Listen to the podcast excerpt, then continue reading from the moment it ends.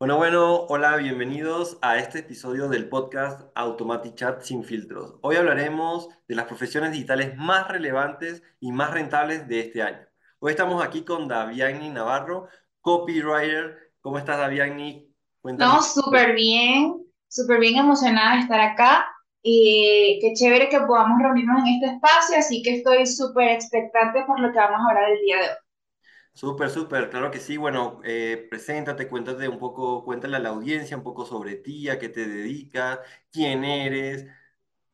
Oye, bueno, eh, mi nombre es Daviani, como bien dijo Daniel, pero todo el mundo me dice Davi porque es más fácil de pronunciar. No es un nombre tan común en otros países, a diferencia de mi país, Venezuela. Entonces mis clientes de todas partes del mundo me dicen Davi, mis amigos me dicen Davi, así que me pueden decir así.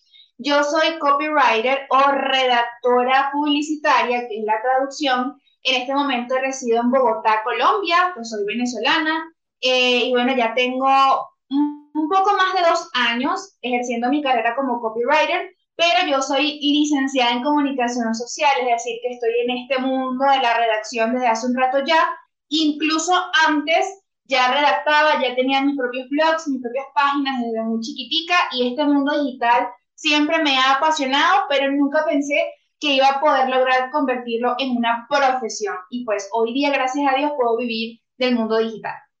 Oye, qué bien, qué bonita historia. Y bueno, este, qué bueno de verdad tenerte en este espacio. La verdad que es chévere poder compartir contigo. Ya entrando, digamos, un poco en el tema para que la audiencia como que vaya conociendo un poco sobre lo que vamos a estar hablando hoy. ¿Qué es para ti una profesión digital? O sea, ¿cuáles son estos beneficios que tú has podido descubrir, ya que estás hablando que desde pequeña, eh, digamos, estabas escribiendo, tal vez fue más fácil? ¿Cómo fue ese encuentro?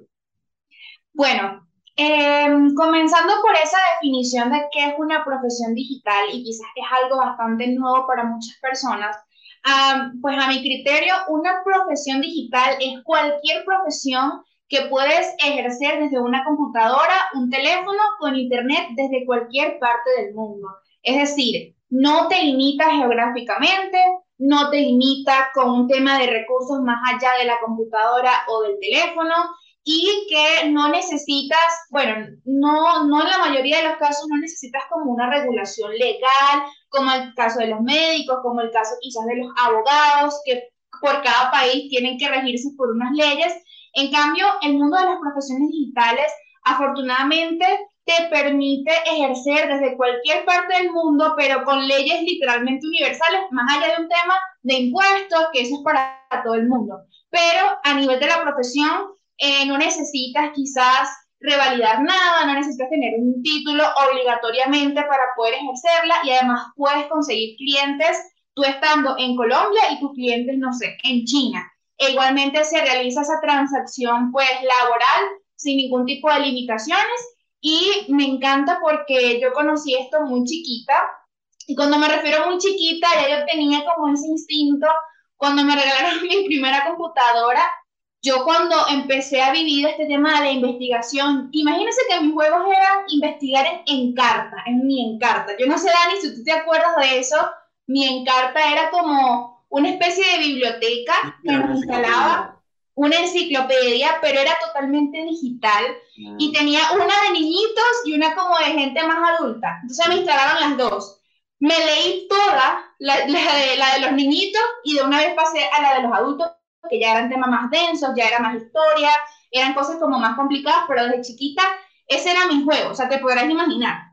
Yo a veces prefería quedarme allí en la computadora, no tenía internet en ese momento, pero prefería estar allí jugando con Paint, haciendo diseñitos en Paint, o sea, literalmente yo soy de la vieja, vieja, vieja escuela de este tema digital, y luego a mis 13 años conocí pues el tema de la fanpage. Yo vengo de esa, yo soy generación Z, tengo 24 años, y era, estaba muy de moda las fanpage de famosos. Yo tenía fanpage de Glee, de Justin Bieber, de Selena Gomez, de Demi Lovato. Y entonces, en ese mundo del tema de la música, se dan mucho las novelas, las fanfics. Entonces, con mis amiguitas de, no sé, México, Argentina, que conocían esos clubes de fans, escribíamos novelas temáticas. Yo las, escribía con Glee y con Big Time Rush, que era como una serie así súper juvenil. Y ese tema de las novelas, de las páginas, me encantaba, me encantaba ser administradora y ahí empecé a manejar comunidades. Pero yo tenía 13 años, era un juego, o sea, esa era mi diversión. Y yo con 13 años empecé a descubrir la creación de contenido porque yo hacía diseños, redactaba posts, administraba comunidades, hasta que creé mi propia página. Esa página se llamaba Whatever. Y una página que llegó a tener 80 mil seguidores. De hecho, todavía existe, pero yo la oculté porque me da pena ajena, me da pena ajena las cosas que escribíamos ahí. Voy a aprovechar esa comunidad para... Total, y yo, yo, con, yo consulté mucho qué podía hacer con eso, pero también quizás más adelante tocamos ese tema, es una comunidad que creció también y que ya no le interesan los mismos temas, se enfrió, entonces yo dije, no, mejor la dejo ahí con un lindo recuerdo y ya. Pero, o sea, éramos como 10 administradores, yo era la menor, pero era la que lideraba como la comunidad, escribíamos novelas, hacíamos concursos, y ahí yo empecé a agarrarle amor a la escritura. Y yo le decía a, a, mis papás que yo quería estudiar literatura, porque yo todavía no entendía muy bien, porque estaba muy chanita, como qué, qué forma podía eh, yo conseguir para escribir, eh, pero de manera profesional. En ese momento, esto, esto es, bueno, creo que muchos hemos pasado por eso.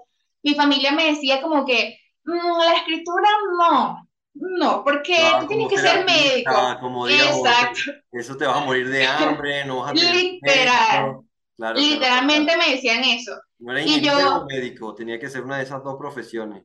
Yo, yo, yo tenía que escoger medicina, administración, porque tampoco me, me dejaron estudiar derecho, porque en Venezuela era como bastante peligroso y toda mi familia estudió derecho y me decían que derecho no. Y tampoco nada con literatura. Era algo que socialmente estuviera más aceptado y que te asegurara un futuro, y eso tiene que ver mucho con el tema de, de, la, de la objeción que hay con respecto a las profesiones digitales, o sea, tú con esa computadora, ¿qué vas a estar haciendo? ¿Qué vas a estar trabajando? Busca un trabajo de verdad.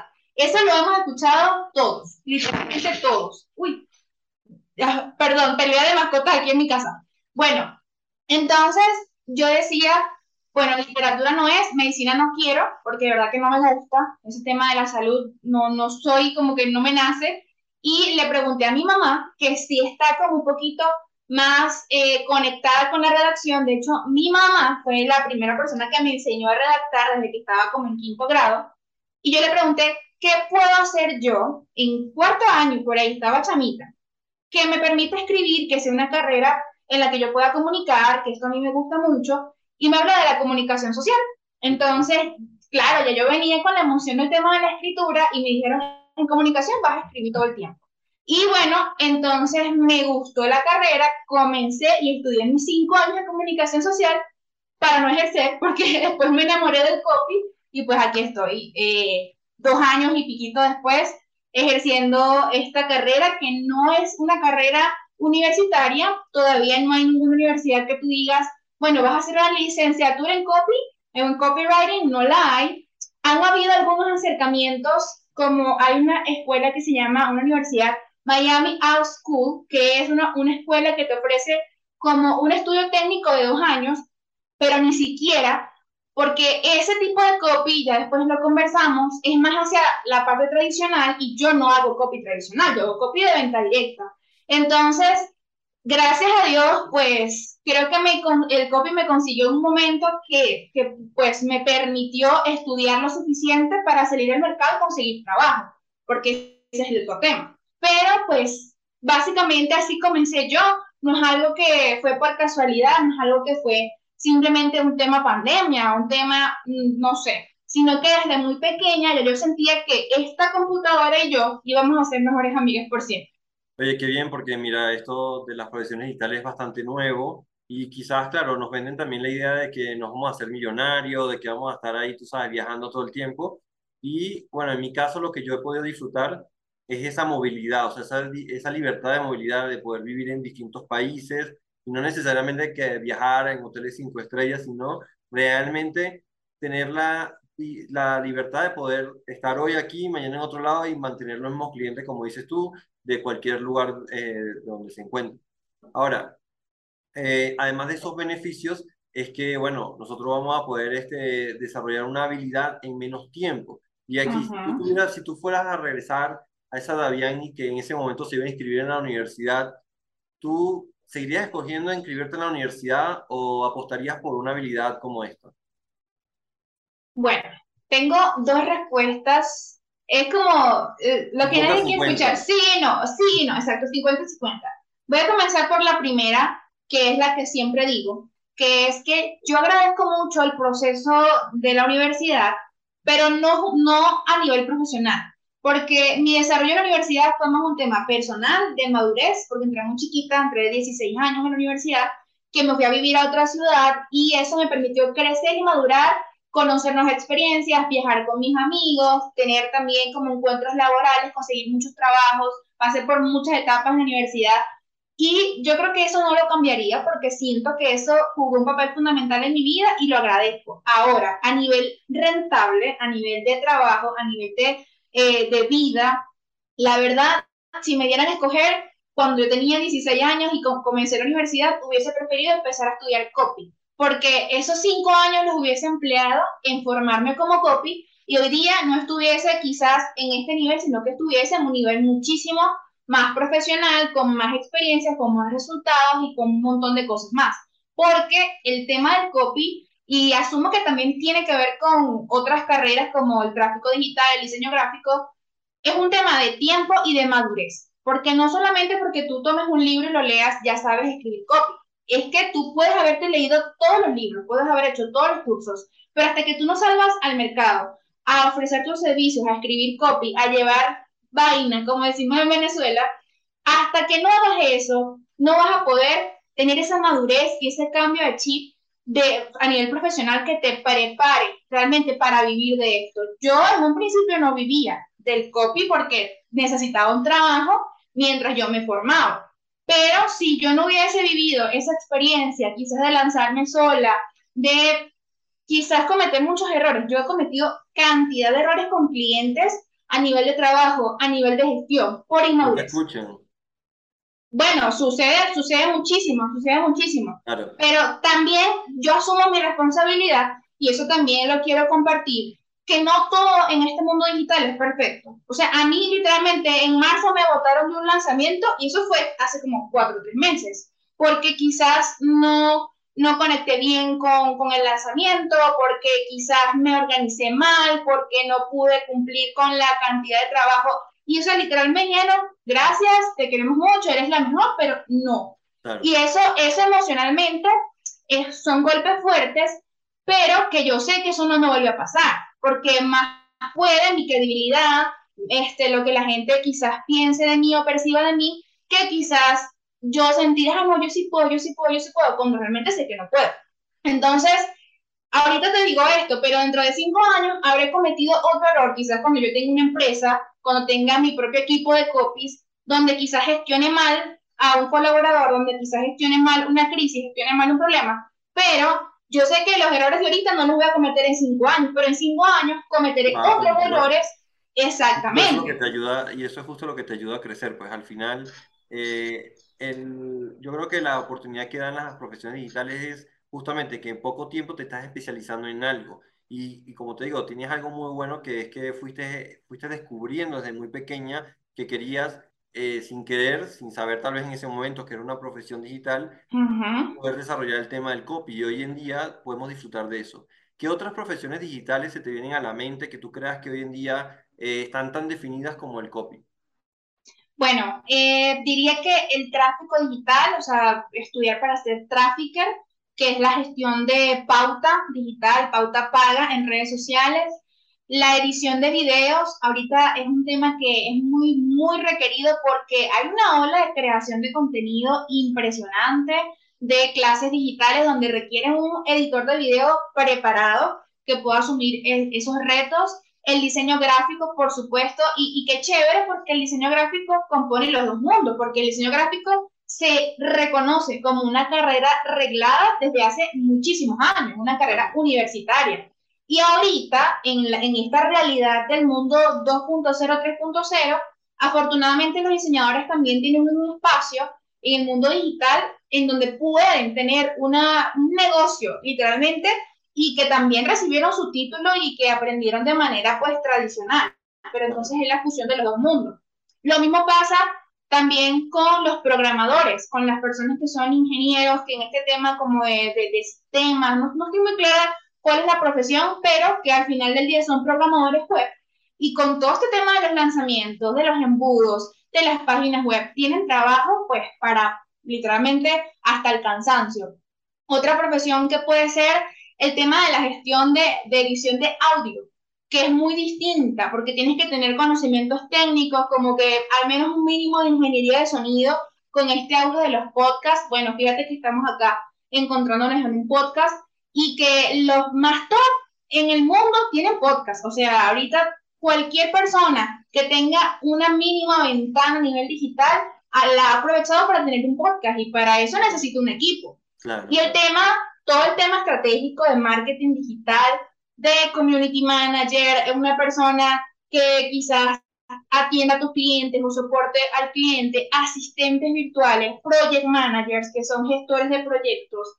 O sea, hay un montón, un montón de profesiones. Los, closer, los launch managers, los chat marketers como yo, que... Los chat marketers, claro. La parte de la gestión de mensajes, Sí, definitivamente hay muchas profesiones que están surgiendo. Yo creo que lo que tienen en común, en común todas estas es que se están nichando o están resolviendo necesidades muy específicas. Por ejemplo, eh, digamos, el trafficker, ah, bueno, se enfoca en el tráfico. El, el copywriter en el copy y así sucesivamente. Entonces al final se puede armar un gran equipo. Ahora, llegó, el momento de la verdad. Davián, ¿Por qué crees tú que para algunas personas es rentable ser una, tener una profesión digital o desarrollarla y para otras personas están súper quebradas? O sea, no tienen ni un peso. Bueno, hay varios temas allí. La primera es que también depende mucho con la mentalidad que tú entres y que tú decidas ejercer una profesión digital. Eh, hay personas que lamentablemente entran acá, no sé si engañadas, pero creo que mal informadas, con una promesa gigante de que despide a tu jefe, vive bajo tus propios términos, eh, segunda moda digital, que eso suena bello, hermoso, lindo, pero cuando pasan tres meses y se dan cuenta que la cosa no es tan fácil, entonces o renuncian o empiezan a, a hablar mal del tema de las profesiones digitales, empiezan a decir que es una estafa, lo relacionan mucho con multinivel, lo relacionan mucho con una estafa piramidal, porque también no vamos a mentir, hay personas que se aprovechan del tema digital para meter sus estafas, pero eso no tiene nada que ver, eso es otro mundo que ni siquiera tiene nada que ver acá. El tema es que entran con una mentalidad equivocada, entran creyendo que se van a volver millonarios un día para otro, entran creyendo que todo va a ser muy fácil, también tienen un, ya creo que es algo muy personal porque una persona que entienda cómo funcionan los negocios, que entienda cómo funciona la vida, una, una lógica de vida sabe que nada es un día para otro y sabe que nada se logra sin trabajo. Entonces creo que esa es la diferencia.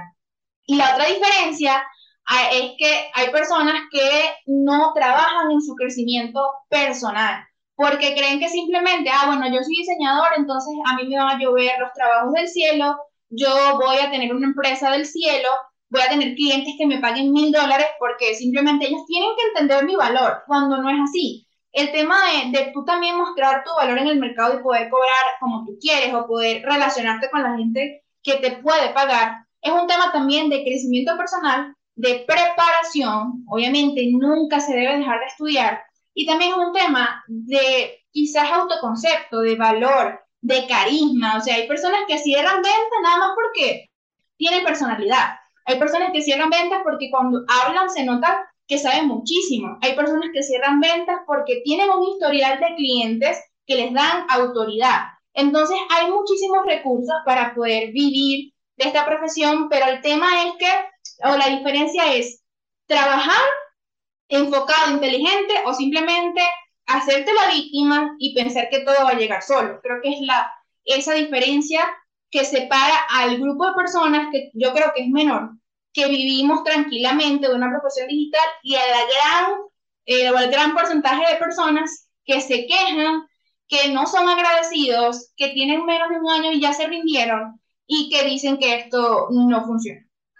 Total, yo también agregaría que es el hecho de que las personas, primero también, digo, en mi familia yo crecí con, a pesar de que mis padres son, podría decir como comerciantes, eh, o sea, tienen negocios, ellos siempre me inculcaban que tenía que ir a una universidad, escalar en una empresa, tener un salario, y yo siempre como que me oponía a eso. Y pienso que muchas personas se conforman con el hecho de tener un salario y eso les da seguridad y dentro del trabajo tal vez ni siquiera crecen porque está el tema personal. Otros aprovechan eso para crecer y obviamente ir, ir escalando. El, yo creo que hoy en día es más fácil trasladarse a una profesión digital porque no necesitas una gran experiencia para empezar con un primer trabajo y además los salarios, por lo menos en Latinoamérica, siendo tan bajos, es muy fácil teniendo un, un poquito de habilidad uh ese salario, ¿sí me explico? Porque, o sea, para, para, Literal. para vivir como un nómada digital necesitas dinero, o sea, necesitas ganar, no sé, unos dos mil, tres mil dólares para tú de verdad decir, oye, puedo vivir aquí, puedo vivir allá, y eso sí es como que necesitas esa, esa, ese dinero. Pero para vivir donde estás viviendo hoy en día, igualar un salario de 200, 300 dólares, que es lo que ganan en Latinoamérica, o 500, lo puedes realmente igualar en un corto periodo desarrollando una habilidad paralela con tu trabajo, pues entonces creo que ahí es más, o sea, me apoyo mucho en lo que dices, en que es más la parte de la mentalidad. Y una de las profesiones que a mí me llama más la atención quizás son los diseñadores. Los diseñadores, no sé si es porque siempre han tenido una, una trayectoria más de universidad, universitaria, que es que la mayoría de los diseñadores son muy mal pagados, pues, o sea, son realmente, es como si su trabajo no valiera nada, pues, y realmente... Y el copywriter, en, hay como que dos clases, como que algunos son, los, los, eh, son como unos esclavos ahí escribiendo y de repente también no reciben una paga alta, y hay otros que están en una élite donde, donde tú dices, wow, quiero trabajar con esa persona, como decir, oye, yo quiero trabajar con Daviani porque sé que, que me va a traer estos resultados. Entonces, realmente esos contrastes pareciera que, no sé, se me ocurre ahorita como cuando la, la, gente tiene mucho dinero y la gente es pobre, o sea, como que hay una, una, una gran diferencia entre, entre uno aún teniendo la misma profesión. Total. Y fíjate, cuando, cuando me dijiste que el tema de los salarios y que es muy fácil como igualarlos hasta mejorarlos, yo simplemente quiero poner un ejemplo acá. Yo comencé en 2019 porque me despidieron de la agencia donde trabajaba, pero literal, o sea, nos despidieron a todos. Fue como que ya, o sea, nos sacaron a todos y en ese momento yo estaba en la universidad y cobraba 40 dólares mensuales, 2019, no fue hace 10 años, porque además yo soy una muchachita también, soy una chamita, tampoco es que tengo mucha experiencia laboral. Y en, en, ese, en ese mismo mes que me despidieron, yo estaba como consiguiendo otras cositas por ahí, y de inmediato una empresa remota me, me mejoró el sueldo de 40 a 100 dólares mensuales. Y a los meses yo empecé a trabajar con el tema del copy y yo misma, por mi cuenta, doblé ese, ese sueldo que me estaban dando en la empresa y renuncié. Entonces, ¿qué quiere decir esto?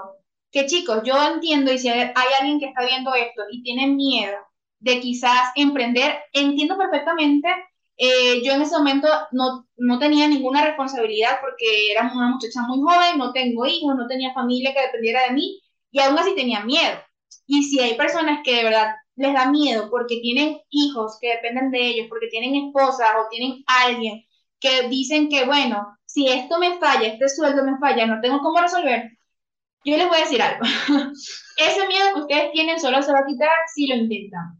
Y es mucho, muchísimo, muchísimo más difícil vivir ahorita como están viviendo que emprender y tener quizás la preocupación de, ¿cómo voy a conseguir clientes? ¿Cómo voy a resolver esto? necesito comprar un equipo, ¿cómo lo voy a pagar? Es más difícil y más doloroso a nivel emocional no saber cómo te va a alcanzar el dinero con el sueldo que tienes ahorita, a más bien pensar en el crecimiento de tu empresa, pensar en el crecimiento de tu negocio digital.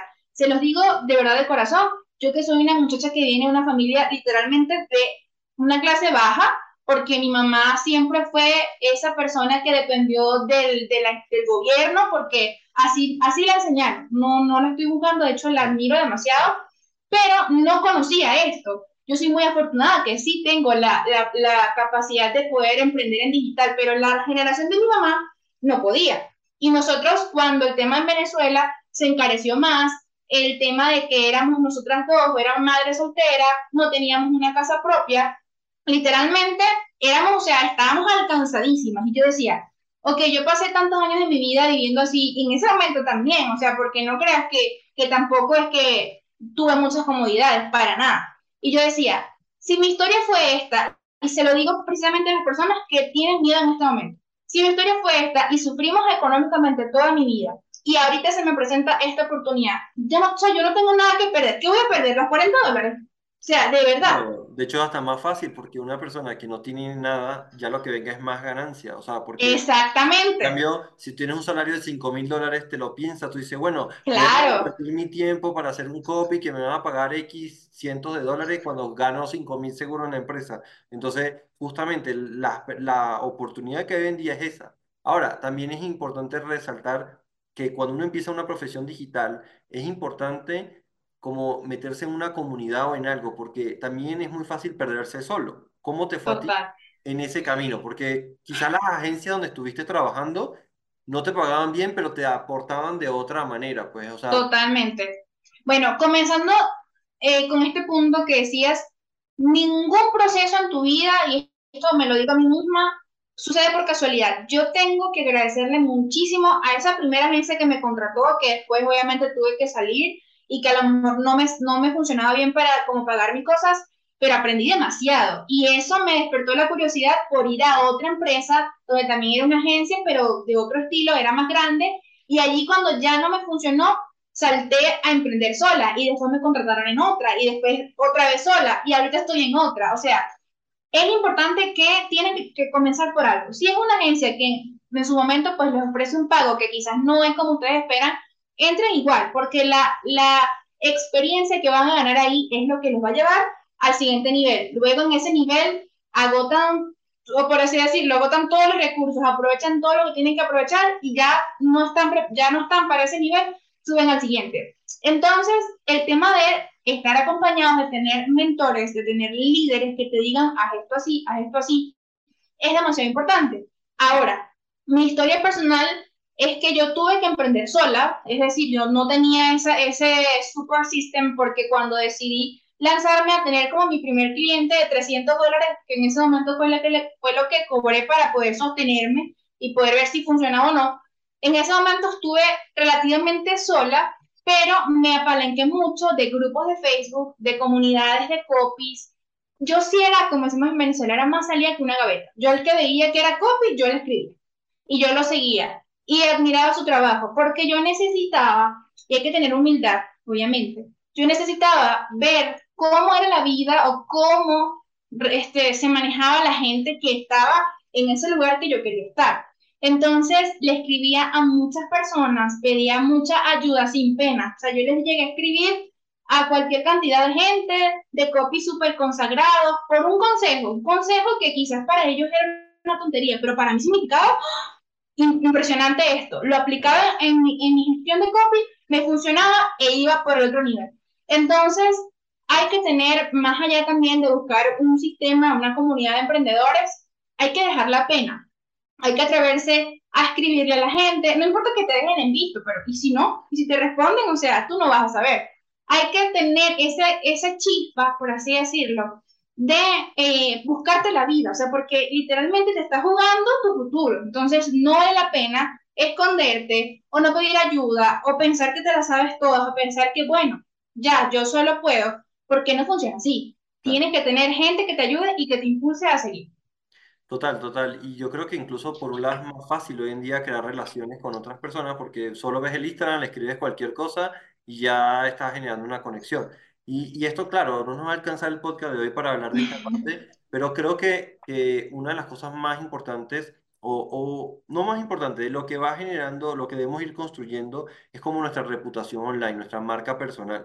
Justamente como dices tú, a veces vemos marcas grandes y de repente si tenemos pena o tenemos, eh, no tenemos humildad, eh, no nos mostramos hasta no ser ese grande que estamos viendo. Cuando de repente si empezamos a ver, ok, ¿cuál es mi realidad? Estoy ganando 200 dólares y puedo entrar a una agencia online remota trabajando en mi casa y me va a pagar así sea 201, entonces puedo literalmente luego puedo escalar a otra y a otra y después cuando ya esté más preparado o preparada puedo irme a, tener mi propio negocio digital, porque igual para, ya para hacer este, o sea, para emprender, también hay que tener otras habilidades. Primero te puedes dejar guiar. Y, y yo ahorita estoy, ahorita que, que recordaste ese tema de, de, que a veces nos limitamos porque no somos grandes. Yo quiero mostrarles, aunque aquí no se va a ver, no sé. Eh, mi primer post en Instagram, aquí está, no sé si se ve por aquí. Bueno, este post tiene como que 20 likes. Y este fue como que mi logo lo dividí en tres y dije, bueno, voy a hacer como, eh, ¿cómo se dice eso? No me acuerdo. Una línea de tres, ajá, como un collage, porque eso lo había aprendido en la agencia. Fíjate que todo sirve. Yo aprendí demasiado allí y lo aplico todavía.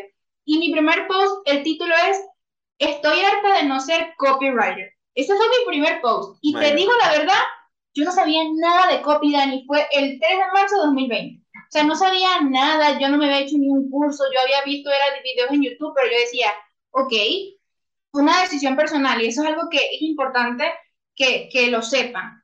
Para ustedes tener éxito en este mundo digital y en cualquier área de la vida, honestamente, tienen que tomar la decisión, tienen que internalizarlo y creérselo primero ustedes y después el mundo, si quiere el mundo que creérselo, pues chévere, ya eso no es tu problema. Pero el tema es cuando tú mismo no te lo crees.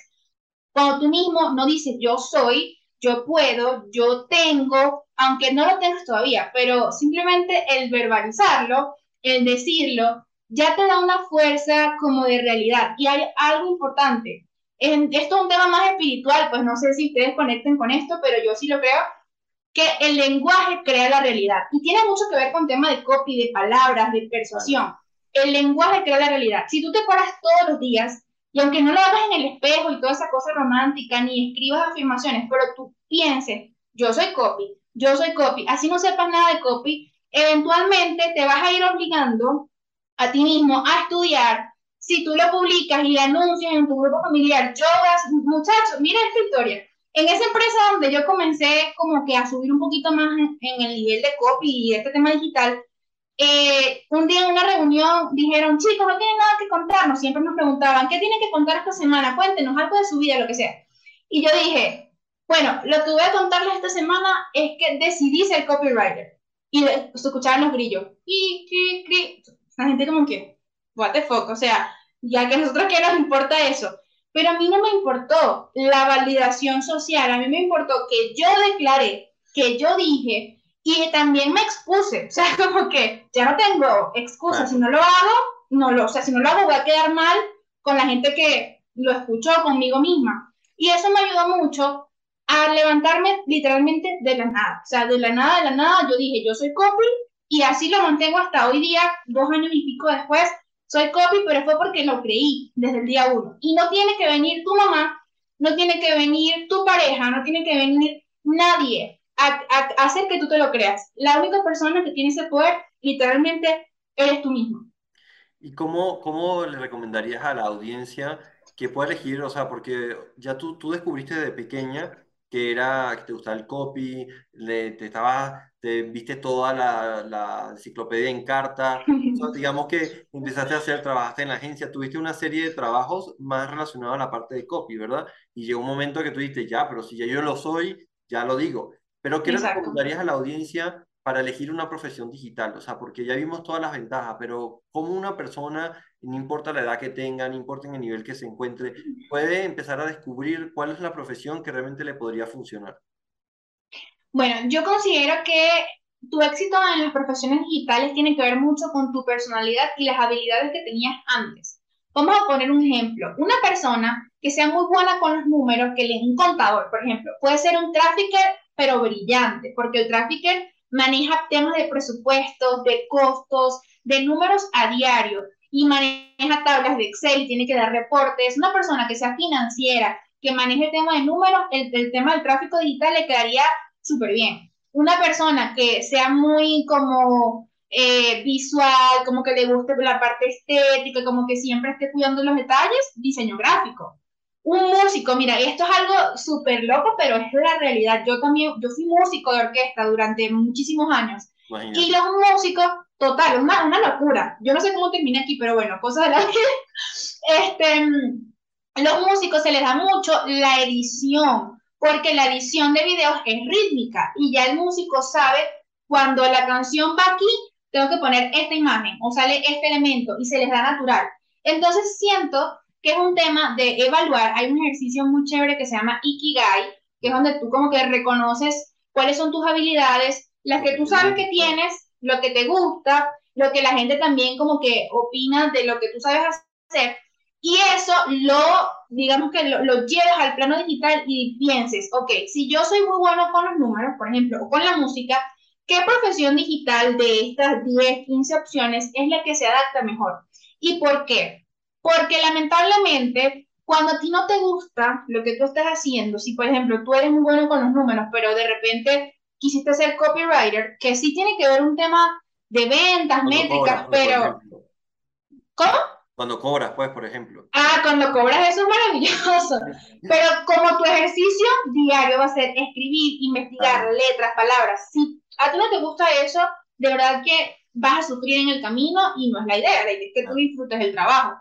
Entonces creo que hay que ser muy sinceros realmente con eso que nos gusta, no elegirlo por decir, ah, es que yo conozco a Daniel que es chat marketer y vive súper bien, entonces yo voy a hacer chat marketer. Si tú sientes que, o sea, lo tuyo no es eso, sino lo tuyo es ser closer porque te encanta hablar y eres persuasivo, entonces tu carrera no es ser chat marketer, tu carrera es ser closer de ventas, closer high ticket. Pero si tú eres un ingeniero, si te encanta el tema de la tecnología, si te gusta crear sistemas, porque así son, así se ven los flujos de Manychat, como un super mega sistema así gigante, entonces la profesión del chat marketing sí es lo tuyo. Hay que ser muy sinceros y tomar esa decisión de manera muy sabia desde el principio porque los resultados no llegan en pocos meses, o sea, tienes que pasar años trabajando para realmente consagrarte y posicionarte en esta industria digital. Y si tú no estás dispuesto a pasar años en esto sin saber si, si vas a tener éxito o no, yo de verdad difícilmente creo que puedas mantenerte en el tiempo. Así es. ¿Crees que una persona así pasaría años en una universidad? Porque ya sabe que son cinco años por lo menos, y el, el hecho de decidir una profesión digital le cuesta más. ¿Cuál crees tú que son como lo, la, o sea, lo que influye pues en estas decisiones? Yo creo que hay un tema ahí medio inconsciente que es que cuando tú estudias en una universidad tradicional, tú trabajas por un título. Sabes que siempre, y en Venezuela se dice mucho, bueno, yo lo que quiero es el cartón, quiero es el cartón, quiero es el título. Entonces las personas ven ese título como la meta final y ya después de ahí, no importa si ejercen o una medalla. Pero, eh, eh, y eso es lo difícil, y por eso es que es tan complicado mantenerte en una profesión digital. En la profesión digital es, hay mucha incertidumbre. Tú no sabes realmente en cuánto tiempo vas a poder vivir mejor, no sabes en cuánto tiempo vas a poder tú tener la capacidad de generar resultados. Yo, por ejemplo, mi primer copy que vendió, que vendió, que yo vi el cachín que vendió, fue a los 10 meses de empezar a trabajar con clientes, de empezar. O sea, yo comencé en marzo de 2020. En enero de 2021, 10 meses después de llorar, de frustrarme, de estudiar, de trasnochar, de sentir, ¿será que yo no soy buena para esto? Fue que un cliente me escribió, by the way, Giuseppe, que era mi cliente, me dijo, tus correos están vendiendo. Y eso fue el mejor día de mi vida. Yo dije, esto tiene sentido, o sea, yo trabajé por esto. Pero la verdad es que no había una certeza. ¿Qué hubiese pasado si yo en el mes 9 me hubiese rendido? nunca jamás hubiese llegado a ese logro que después, primero fueron 100 dólares, después fueron 10 mil dólares que ayudé a vender, después fueron de 4 mil, 8 mil dólares diarios con, un, con un call center, después fueron ahorita recientemente un lanzamiento de 70 mil dólares, o sea, si yo hubiese, me hubiese rendido en ese mes 9, jamás hubiese llegado al récord de 50 mil dólares en 24 horas, no, no para mí, sino en equipo, para un cliente. Entonces, es eso, es, y aquí voy con el tema espiritual, es caminar con fe. Es caminar con fe y de tener la seguridad de que a pesar de que el mundo afuera parece que se está cayendo, como sucedió en pandemia, tú, hay algo más allá que tú no sabes qué es, que es desconocido, que no tiene garantía, que no tienes la certidumbre de que va a pasar así, pero que te mueve a seguir hacia adelante y cuando llega te sorprende. Literalmente los éxitos en el mundo digital cuando llegan te sorprenden y creo que es un proceso emocional que hay que trabajar y aprender porque hay que tener una paciencia que solamente, bueno, te la enseña la vida. Entonces, es ese tema. Hay personas que prefieren luchar por ese cartón, que es un objeto literal, o sea, como este, representa un esfuerzo, representa mucho, pero hay personas que se atreven a lanzarse al vacío sin tener nada, nada, nada que los abrace, los ataque allá en el futuro, pero que ellos saben que hay algo grande. No saben qué es, pero hay algo grande esperando y somos ese grupo de personas que estamos aquí, como tú y yo. Total, yo creo que incluso hay más riesgo hoy en día una carrera universitaria porque al final de cuentas son cinco años que tú estás a la expectativa de un programa que hicieron hace muchos años atrás, ni siquiera es algo nuevo. Entonces, además, el cartón no te garantiza que vas a tener un trabajo. Yo creo que lo que te garantiza es que alguien te está diciendo qué tienes que hacer, desde que empiezas la universidad hasta incluso cuando entras a tu primer trabajo. Más bien el tema de la, del, de la profesión digital, el reto es autogestionarte, saber que nadie te va a estar diciendo qué tienes que hacer, a menos que entres a una agencia o que entres a, a, algo remoto, pero en la mayoría de los casos empiezas tú aprendiendo por tu lado, empiezas de alguna forma a, a probar, a ver resultados. Y, y uno de los grandes retos que yo veo es que la validación no está en lo social, o sea, la validación no está en ver el Instagram, a ver qué está haciendo la gente, porque ahí te vas a deprimir. La validación está en hoy empecé con, con algo, cómo lo estoy haciendo mañana, cómo lo estoy haciendo dentro de un mes, cómo lo estoy haciendo dentro de dos meses, como más una autoevaluación o buscar gente del gremio, no sé cómo te fue, bueno, tú, tú, tú comentaste que habías buscado personas para pedirles consejo, pero alguna vez buscaste personas para que te validaran lo que tú estabas haciendo.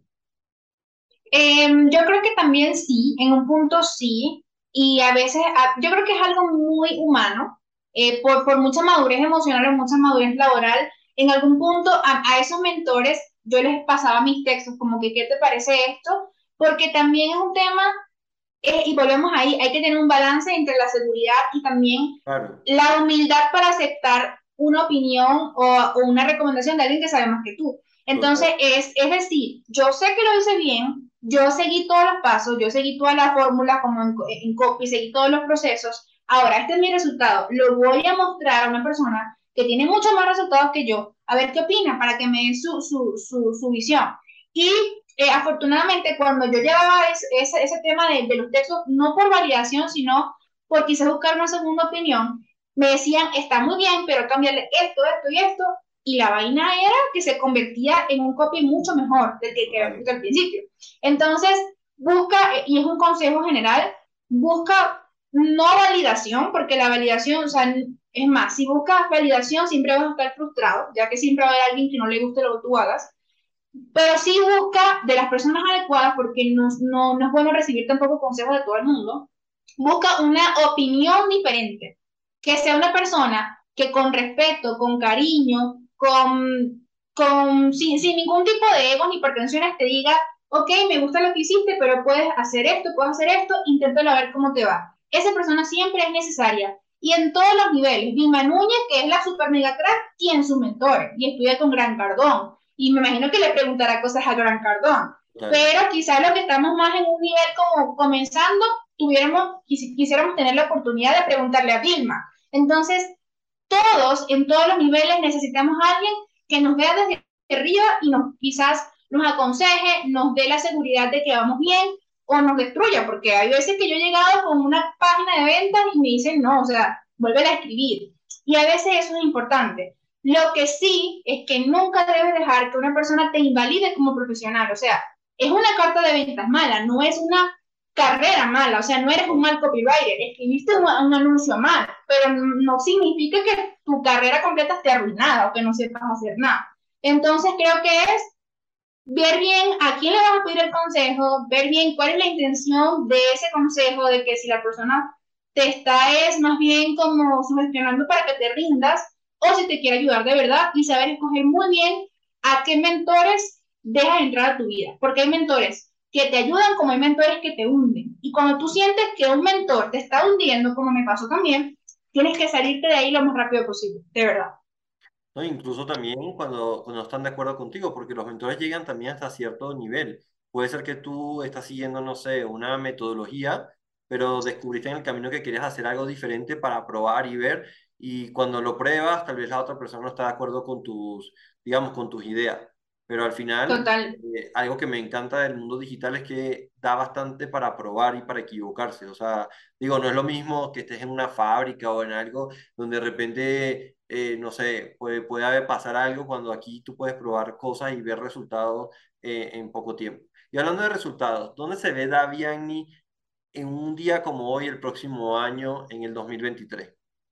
Uy, hoy es que 13 de agosto de 2022. Bueno, en un año me encantaría, me encantaría estar enseñando.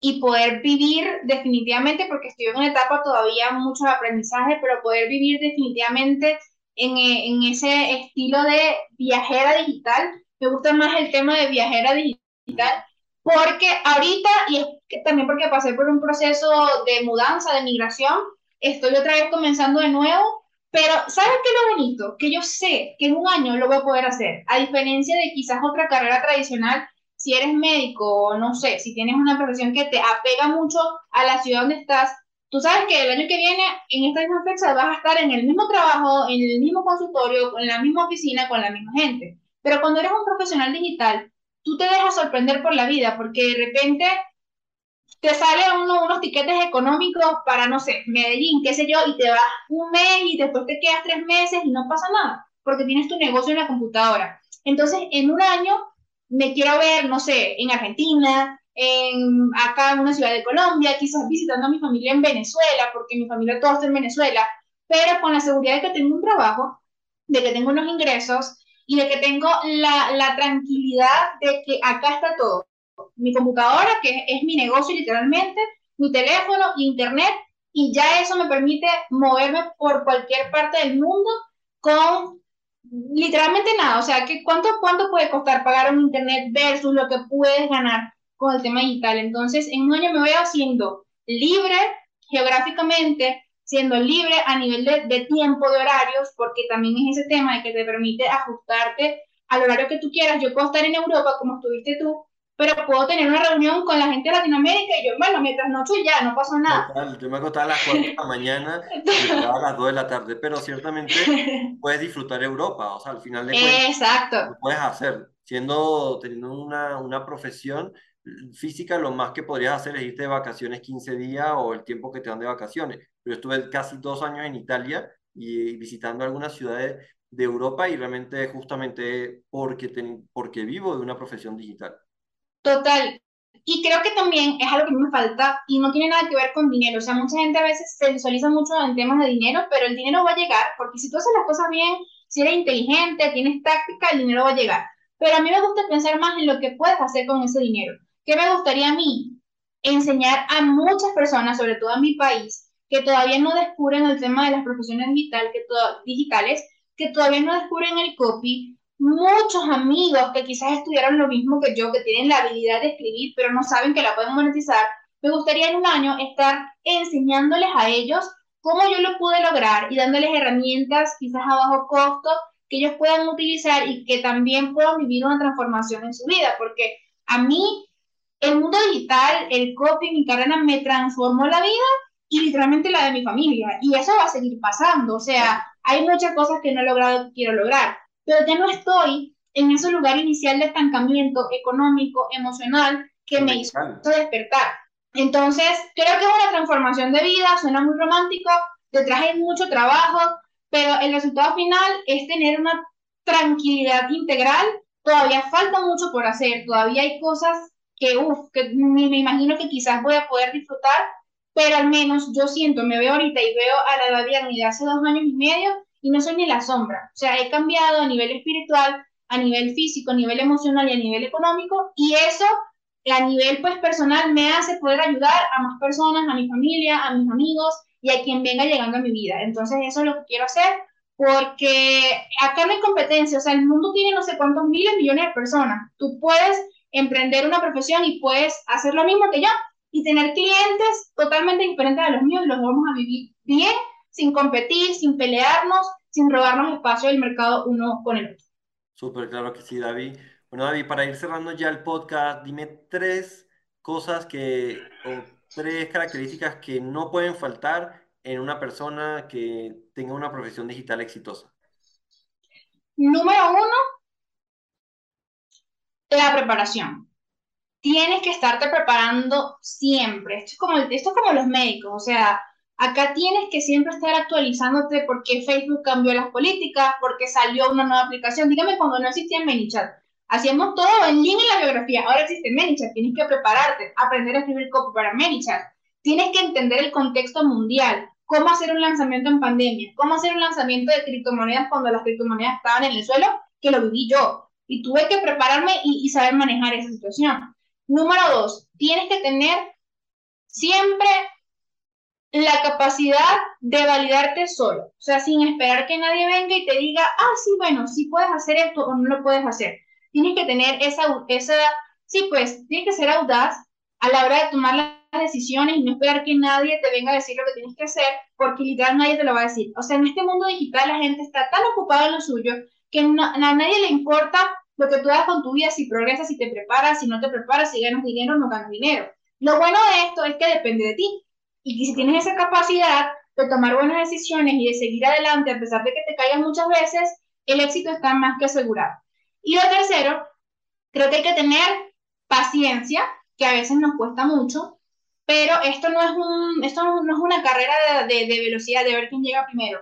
Esto es un maratón en en el que tienes que eh, prepararte, en el que tienes que trabajar la resistencia, porque no. O sea, lamentablemente, si, si tú estás aquí y nos estás viendo y piensas que vas a comprar un curso de copy, por ejemplo, o de chat marketing, que al mes vas a ganar 5 mil dólares mensuales, lamento decirte que es mentira.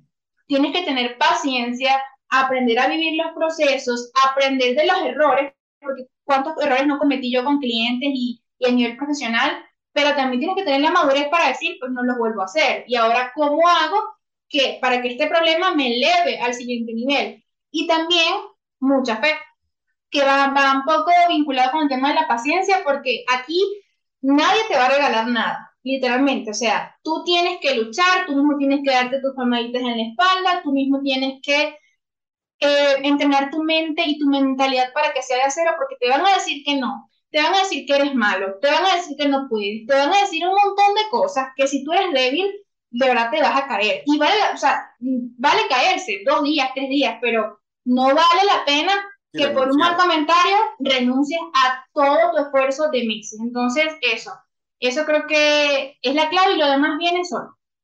Súper, súper, Davi. Bueno, nada, déjanos cuáles son tus contactos, dónde te pueden encontrar las personas que nos están escuchando para que, bueno, vayan a ver y a, y a seguir nutriéndose de todo lo que tú estás ofreciendo. Bueno, me pueden seguir, eh, siempre estoy súper activo en mi cuenta de Instagram, arroba Davi Copywriter, arroba Davi con B pequeña, B de vaca, Copywriter, ahí pues ese es mi, mi user desde el primer día, no creo que lo cambie, porque de verdad que resume todo lo que yo soy, y ahí, ahí estoy súper activa, entonces por ahí me pueden conseguir y ver contenido, que tengo un montón de contenido también de copy, y pues también hasta conversamos y hacemos networking por ahí.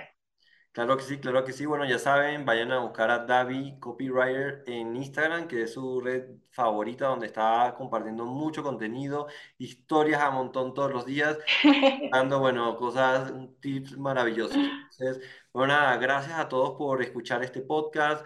Nos vemos en el próximo eh, eh, podcast, episodio de Automatichat sin filtros, hablando más de chatbot, chat marketing, teniendo invitados, así como hoy que hemos tenido a, David. Ha sido todo un honor tenerte aquí. Gracias, de verdad, por aceptar la invitación. Y bueno, nada, nos vemos entonces en el próximo episodio. Bye.